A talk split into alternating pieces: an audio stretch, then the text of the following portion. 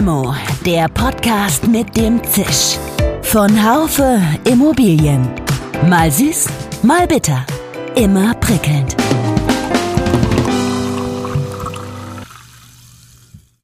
Rio, Boston, Tokio, Berlin. Hallo, liebe Limo-Fans. Heute denke ich tatsächlich mal an Berlin. Und wenn ich an Berlin denke, so habe ich immer noch einen Koffer da. Eine Bemerkung, die mir die Jüngeren bitte verzeihen mögen, da gab's mal ein Lied von der Knef, wer ist die Knef, ich weiß. Naja, das hat sich meine Mutter immer so gerne angehört, das war damals in meinem ersten Leben. Denke ich in meinem vierten Leben an Berlin, in dem ich mich mit Immobilienthemen befasse, so gibt es viele Assoziationen nicht nur positiver Art, langsame Verwaltung, die große Macht der Bürgerinitiativen, die sich etwa in der Nichtbebauung des Tempelhofer Felds widerspiegelt, das sind nur zwei, die Immobilienprobleme von Berlin sind oft die Probleme, die ganz Deutschland hat. Ich denke an die weltpolitische Lage und die nicht mehr so vollen Fördertöpfe. Aber Berlin ist natürlich besonders. Die Herausforderungen sind dort, so scheint es, besonders groß. Inzwischen gibt es mancherorts Lösungen und die werden sogar kommuniziert. Insbesondere der neue Senat scheint gut zu sein für die Bauwirtschaft. Lasst uns also hineinspringen in die Runde. Folgendes sind die Teilnehmenden Eva Weiß, Geschäftsführerin der Buwok Bauträger GmbH, Michael Brumbauer, Head of Real Estate Berlin der Bayern LB, Markus Buder, Geschäftsbereichsleiter gewerbliche Immobilienfinanzierung der Berliner Sparkasse und Klaus Saloch, Head of Sales Kleinanzeigen.de. Und ob die Stadt immer noch arm, aber sexy ist, dazu hat Markus Buder am Ende unseres Gespräches eine ganz eigene Meinung. Mein Name ist Dirk Labusch. Ich bin Chefredakteur des Fachmagazins Immobilienwirtschaft. Was sind denn die Berlin-spezifischen Themen, die Sie so umtreiben, Herr Buder? Dass es überhaupt sowas gibt wie eine Enteignungsdebatte, ist, ähm, passt aber genau hierher, weil wir haben halt einfach eine teils politischer Richtung unserer Berlinerinnen und Berliner, die halt genau in die Richtung auch mal gehen und sie sehr stark artikulieren. Das gleiche traf das Tempelhofer Feld, äh, not in my backyard. Ich hätte gerne das Grün und die Möglichkeit, mit meinem Skateboard dort rumzufahren. Da sind wir Berliner sehr besonders. Ähm, und Tatsache ist die polyzentrische Aufstellung Berlins mit den Bezirken und äh, dem Land halt auch immer wieder ein Problem. Ich denke, dass die Entwicklung von B-Plänen in keiner Stadt so lange dauert wie in Berlin. Ich glaube, in der Spitze haben wir 20 Jahre, aber im Durchschnitt immerhin nur noch 13. Klaus Saloch kann sich nur wundern. Aber ich bin fasziniert, wie äh, man überhaupt ein Projekt über 20 Jahre begleiten kann.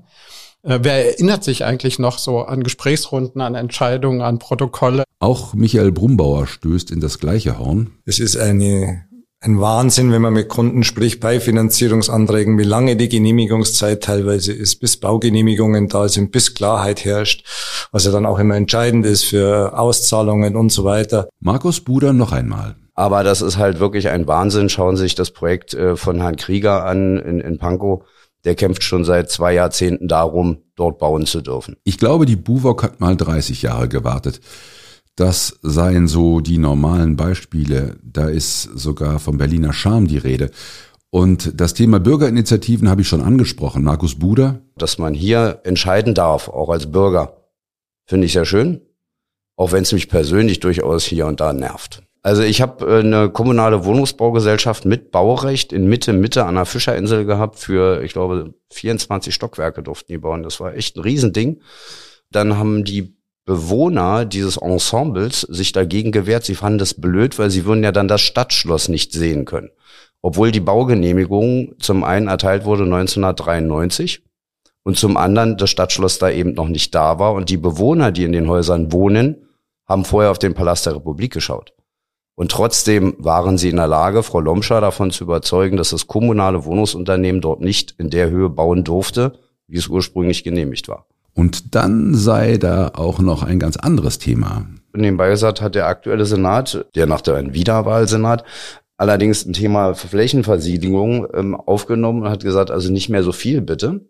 Das führt allerdings auch dazu, dass man einfach auch weniger bauen kann. Ja, und ähm, es gibt ja Leute, die behaupten ja, das Bauen ist das neue Rauchen. Wie sieht es aus bei Bauträgern in Berlin? Die müssten doch ziemlich frustriert sein. Dazu Michael Brumbauer. Ich glaube, ich hatte im ganzen letzten Jahr aufgrund des Markteinbruches eine einzige Anfrage für eine Wohnbauträgermaßnahme. Also wo wir eigentlich einen deutlichen Rückgang gespürt haben, weil viele abwarten oder die Vertriebsauflagen, die wir Bankenstellen nicht erfüllen können oder wollen. Markus Buder ergänzt das noch. Die kleineren Geschichten, sprich die Eigentumswohnung, das Reihenhaus, das, was die Kunden bei Ihnen vorweis kaufen, das ist so dramatisch eingebrochen. Wir haben, glaube ich, gut 50 Prozent weniger Finanzierungsanfragen.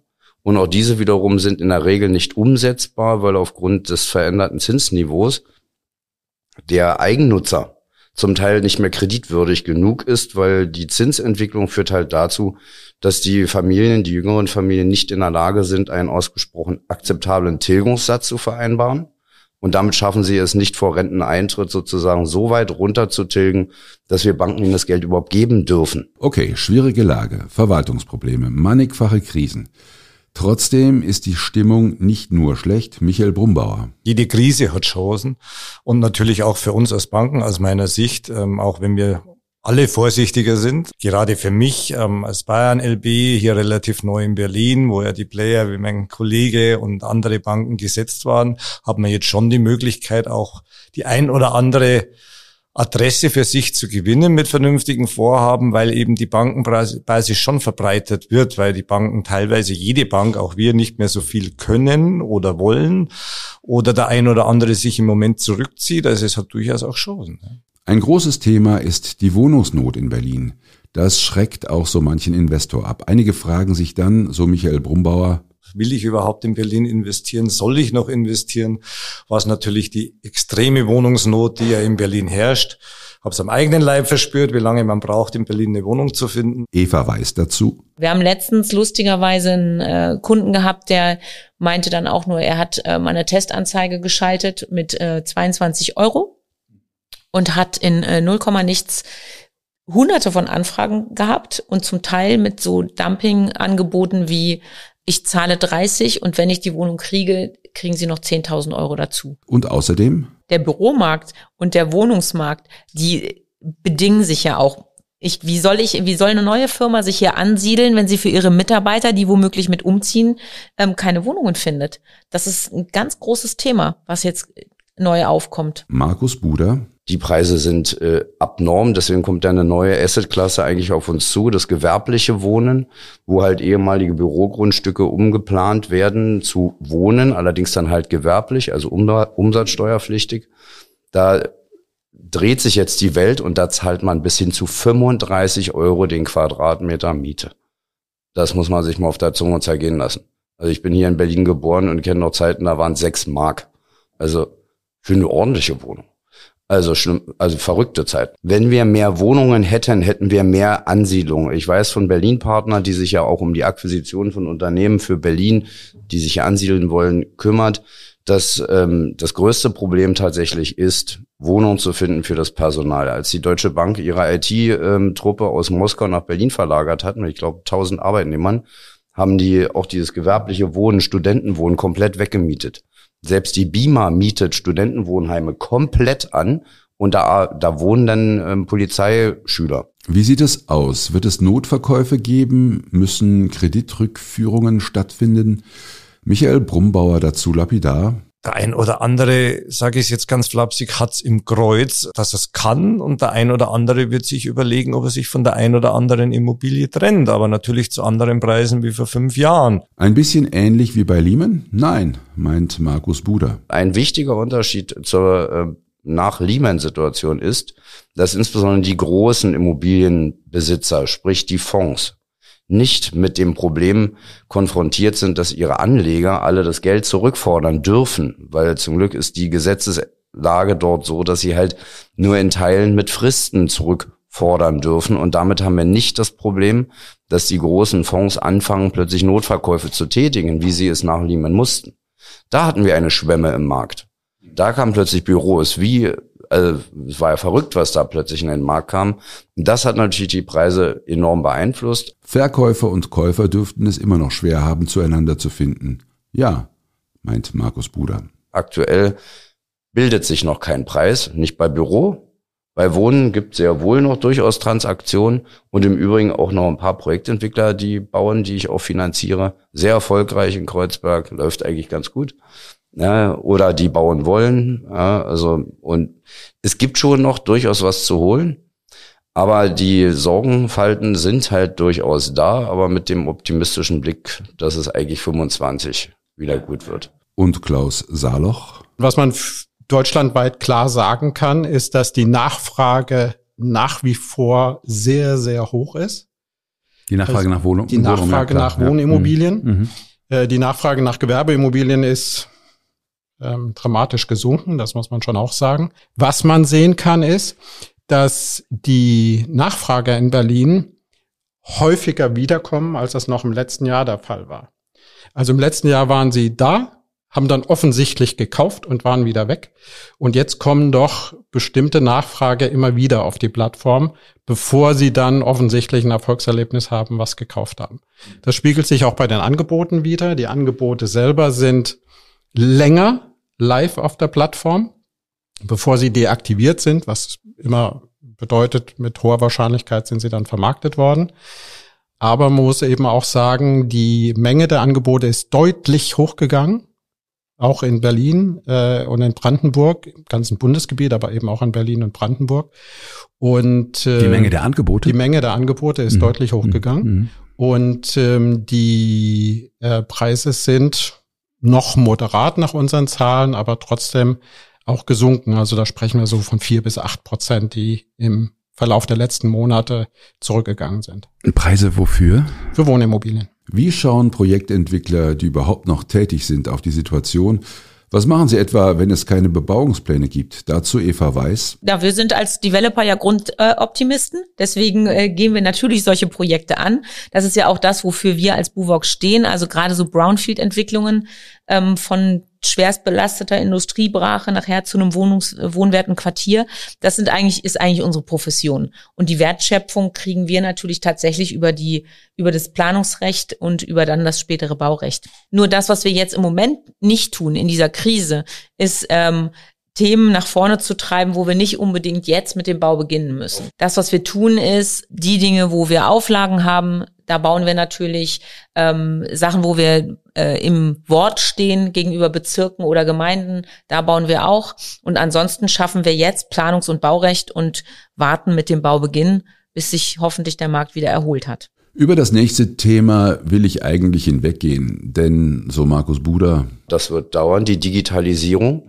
Das heißt, das Thema Remote Work oder Telearbeit nennt man das bei den Behörden, ähm, das geht da gar nicht, weil man regelmäßig ja noch mit Aktenbergen um sich wirft. Also beziehungsweise wenn die Projektentwickler die Aktenberge liefern müssen, ähm, damit kann keiner arbeiten von zu Hause aus.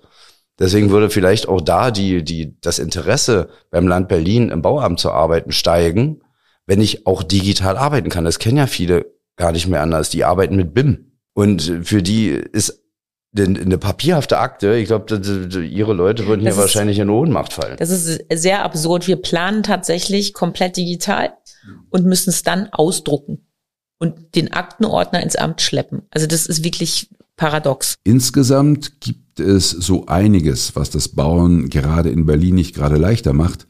Auf der anderen Seite, so Klaus Saloch, also wir haben ja einen wahnsinnigen Druck auf diesen Markt und ich frage mich, an welcher Stelle sind eigentlich die ähm, äh, sozusagen die Ventile, um den Markt wieder zu beleben, also wieder aufzumachen, damit eben wieder gebaut werden kann. Wir kommen zu den Lagen. Die gehen. Vorher hieß es einmal, es wäre schon gut innerhalb des S-Bahn-Rings. Das würde gehen. Aber ich verstehe, dass die Luxusdiskussion von gestern nicht mehr die von heute ist. Nochmal Klaus Saloch zum Thema B- und C-Lagen. Ich glaube, dass die wieder eine Chance haben. Äh, und zwar einfach aufgrund des Drucks, der am Markt ist. Also natürlich versucht man immer, das machen auch private äh, Wohnimmobilieninvestoren. Natürlich sucht man sich immer die beste Lage, möglichst Neubau, möglichst gutes äh, Umfeld. Glasfaseranschluss steht jetzt in jeder Anzeige drin. Ja, wenn Glasfaser dran ist, ist ja die Immobilie schon mal gleich zehn Prozent mehr wert. Also, aber es ist halt ein begrenztes Angebot. es ist, oder es sind ja auch begrenzte Grundstücke. Es ist halt nicht alles super, super cool und hip. Und ich glaube, dass der Druck einfach da die Entwicklung dahin treibt, dass man auch wieder in gute B, vielleicht sogar C-Lagen geht und äh, sich da aber dann auch wieder coole andere Unternehmen ja zusätzlich ansiedeln, also wo aus einer B-Lage auf einmal ein cooles Quartier werden kann. Dann der Berliner Büromarkt. Wie sieht hier die Zukunft aus? Und da sind wir durchaus bei einem neuralgischen Punkt, Klaus Saloch. Ja, also die, der Trend zum Homeoffice, der hat eindeutig Auswirkungen auf den, auf den äh, Gewerbeimmobilienmarkt auch. Ich spreche jetzt also nicht ausschließlich nur für die institutionellen Anbieter, sondern eben auch für die Firmen, die äh, sich jetzt sehr wohl überlegen, ob sie für ihre 50, 80 oder 200 Mitarbeiter in welcher Größe nochmal ein Büro anbieten oder ob sie eben ein Hybridmodell anbieten und eben auf der äh, Ebene auch Mietkosten einsparen können. Michael Brumbauer. Ja, wir wissen alle, wie es, was im Moment in den letzten oder insbesondere im letzten Jahr passiert ist, wie die Preise gefallen sind ich glaube, es ist einfach wahnsinnig viel Unsicherheit da. Das hört man auch an den Diskussionen. Wie wird sich mit dem Homeoffice weiterentwickeln? Wie viele Flächen werden wirklich benötigt? Dann das ESG-Thema. Welche Firmen mieten insbesondere ältere Bürogebäude an, ähm, wenn die noch nicht äh, den, den Kriterien entsprechen? Ich glaube allerdings, meine persönliche Meinung allerdings, äh, sich dadurch, dass jetzt an der Zinsfront einigermaßen anscheinend etwas Ruhe eingetreten ist, dass sich zum Ende des Jahres, Mitte des Jahres wirklich, ja, der Bodensatz gebildet hat von den Preisen her und dann durchaus auch Investoren wieder um die Ecke kommen, weil mehr Sicherheit da ist. Ob die schon zweites Halbjahr 24 kommen oder Anfang 25, vermag ich nicht zu sagen. Und Büro, ich glaube nicht, dass es stirbt ähm, oder komplett vom, vom Markt verschwinden wird, aber die Lage wird weiterhin deutlich mehr entscheidend sein, weil es ganz wichtig ist für die, für die Unternehmen auch, dass die Lagen passen, um entsprechendes ja, Personal auch zu finden, ähm, was ja immer noch teilweise ein Problem ist und die Qualität der Immobilie. Und ich glaube, dass sich die Entwickler ja an die neuen Anforderungen schnell anpassen müssen, ja, auf, an die Anforderungen der Mieter. Und per se glaube ich schon, dass Berlin trotz alledem für viele Firmen ein interessanter Standort ist, den man sich immer ansehen wird. Markus Buder ergänzt. Die konjunkturelle Unsicherheit bei den ähm, potenziellen Firmen, die hier mieten wollen, hat einen größeren Einfluss meines Erachtens nach als die Homeoffice- oder Remote-Work-Debatte wenn ich nicht genau weiß, wie es mit meinem Unternehmen weitergeht, wenn ich ein negatives Wachstum letztes Jahr sehe und für dieses Jahr die Prognosen auch eher mittelmäßig aussehen, dann stellt sich die Frage, ob ich halt Tatsache mich hier ansiedle. Berlin ist wieder Nummer eins bei allen Gründungen in Deutschland mit Startups. Und auch die Startups haben natürlich auch die, die Notwendigkeit, ihren Mitarbeitenden anzubieten, Homeoffice zu machen. Die wollen aber auch ins Büro kommen und da muss es cool sein. Was heißt cool? Cool heißt nicht, dass ich nur drei Quadratmeter zum Arbeiten habe. Da darf die Teeküche auch nicht voll sein, wenn zwei Leute drin stehen. Da muss die Teeküche so groß sein wie dieser Raum hier. Dann macht es den Leuten Spaß, ins Büro zu kommen. Und da muss es eine gute Lage sein. Da hat Herr Brumbauer völlig recht. Klasse Infrastruktur, coole Restaurants, Bars müssen um die Ecke sein oder aber schnell erreichbar sein. Wenn Sie das erreichen, dann mache ich mir um den Berliner Büromarkt keine Sorgen. Also das mit der Lage ist doch nicht so ganz gegessen. Jedenfalls für eine Büroimmobilie scheint die gute Lage schon ein wesentliches Asset zu sein. Markus Buder weist noch auf Folgendes hin. Insbesondere mit Blick so auf Ende 24, Anfang 25. Das Land Berlin und der Bund sind mit die größten Nachfrager hier. Das hat München nicht. Das hat Frankfurt nicht. Wir haben die Bundesregierung hier. Die Jetzt kommen ja vielleicht noch ein paar Ministerien dazu, äh, könnte wenn, sein. Wenn das so käme, dann würde das einen weiteren Antrieb hier geben. Und es gibt durchaus Analysten, die glauben, dass wir 25, 26 sogar in eine Unterversorgung von Büroraum in Berlin kommen, die ESG-konform sind und in guten Lagen sind. Es wird aber sehr wohl dazu kommen, dass die früher so hochgelobte Red Brick Architektur irgendwie ein bisschen unter die Räder kommt weil auch wenn so ein Gebäude cool ist, hat man Nebenkosten, die einen umbringen als Büronutzer. Und im Zweifel findet man das viel wichtiger, dass man halt auch den Mitarbeitern sagen kann, hey, meine Büroimmobilie ist total nachhaltig, ich habe Net Zero.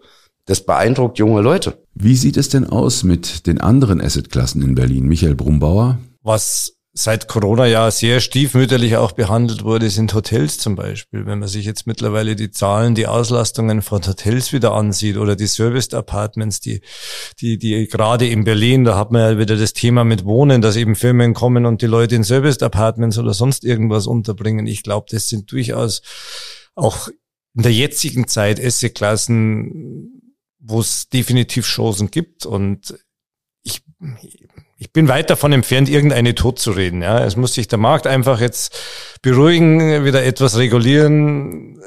Ist ja immer viel Psychologie auch dabei. Ja, wenn man nur schlechte Nachrichten in der Presse liest, dann wird es natürlich auch schwierig für Investoren. Und ich glaube, es wird die ein oder anderen Chancen in jeder Assetklasse geben. Ja. Und ich würde jetzt einen Einzelhandel nicht verteufeln. Ja. Nahversorgungsthemen sind doch haben durchaus ihre Berechtigung und in die laufen ja auch gut. Also von dem her und auch Logistik, ja, also gerade citynahe Logistik oder oder die letzte Meile, all diese Themen, da haben wir ja noch wahnsinnig viel vor uns. Ja. Wird der Transaktionsmarkt wieder anziehen in Berlin? Michael Brumbauer glaubt, dass Mitte, Ende des Jahres durchaus mehr Transaktionen oder wieder mehr, nicht in der Höhe wie vorher, auf den Markt kommen, weil sich der ein oder andere jetzt eingestehen muss, dass er die Preise, von denen er vielleicht in äh, 23 noch geträumt hat, einfach nicht bekommen wird. Und da sind genügend da, wenn man sich unterhält, die durchaus diese Chancen jetzt auch abwarten, die die Kriegskassen gefüllt haben. Also glaube ich. Was könnte Berlin tun, um den Wohnungsbau weiter anzukurbeln? Natürlich, so Eva Weiß. Schnellere Verfahren. Man kann natürlich auch ähm, so Themen machen, wie zum Beispiel die Grunderwerbsteuer für Eigennutzer zu senken, weil jeder, der sich selbst eine Wohnung kauft, macht auf jeden Fall eine Mietwohnung frei. Das sind ja auch immer so Themen, äh, an, die, an die man mal heran muss. Ähm, dann könnte das Land Berlin zum Beispiel äh, die Grundstücke mal in Konzeptverfahren rausgeben, sodass der Grundstückspreis eben nicht überhöht ist, sondern wirklich zu einem festen Grundstückspreis an den Markt gegeben wird und das beste Konzept einfach gewinnt. Ähm, und man könnte auch Umnutzung von ähm, Gewerbe, leerstehenden Gewerbeimmobilien momentan. Es gibt viele, viele Bürogebäude, die leer stehen, die gerade nicht bezogen werden aufgrund des Wandels auch im Büromarkt. Und ähm, dort einfach eine vereinfachte Umnutzung oder Ausbau von Dachgeschossen. Das sind alles Themen. Wir haben viele Leerflächen in der Stadt, aber die werden nicht angegangen. Umnutzung ist sicher ein wichtiger Punkt. Die Quote leerstehender Büroräume in Berlin soll laut Recherchen des Manager-Magazins von Februar 2024 bei 5,4 Prozent liegen. Dabei handelt es sich etwa um 70.000 Quadratmeter im Berliner Bremsenwerk beziehungsweise um über 20.000 Quadratmeter im ehemaligen Osram-Gebäude in Charlottenburg. Zalando soll in Berlin über 20.000 Quadratmeter untervermieten. Die Rentenversicherung wird, so sagt es das Manager-Magazin, am Ende des Jahres über 100.000 Quadratmeter freimachen. Am Ende wird es nochmal etwas abstrakter.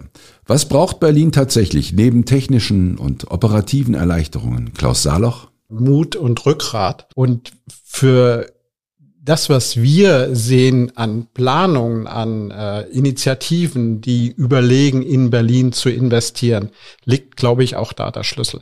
Also ich muss ja eine Planungssicherheit als Investor haben, um eben nicht in irgendwelche Fallen zu laufen nach fünf oder nach zehn Jahren, sondern ich muss ja langfristig kalkulieren können. Nun hat Berlin ja einen neuen Senat. Gibt es da schon Auswirkungen, was das Bauen betrifft? Eva Weiß? Jetzt mit dem neuen Senat muss man wirklich sagen, ähm, wir erfahren Unterstützung und es ist auch klar, dass der neue Senat sich zur Aufgabe gemacht hat, ähm, B-Pläne zu beschleunigen und halt auch, ähm, sag ich mal, die Privatinvestoren ähm, entsprechend zu unterstützen. Das heißt, wir haben schon Verfahren, die tatsächlich jetzt beim Senat aufgehängt sind und ähm, schneller laufen, wo es regelmäßige Jourfixe gibt, wo die, wo die äh, beteiligten Fachämter alle abgeholt werden rechtzeitig. Markus Buder. Also derzeit ist, glaube ich, eine gute Chance für das Land Berlin von dem einen oder anderen Projektentwickler auch Leute zu holen, die sich mit Genehmigungsverfahren auskennen. Also wie gesagt, äh, Stefan Evers ist da gerade äh, unser Finanzsenator da äh, nicht ganz unzufrieden. Der ehemalige regierende Berliner Bürgermeister Klaus Wowereit hatte 2003 gesagt, diese Stadt sei arm, aber sexy. Markus Buder hat gut 20 Jahre später ein Update. Diese Stadt ist einfach nach wie vor sexy und gar nicht mehr so arm.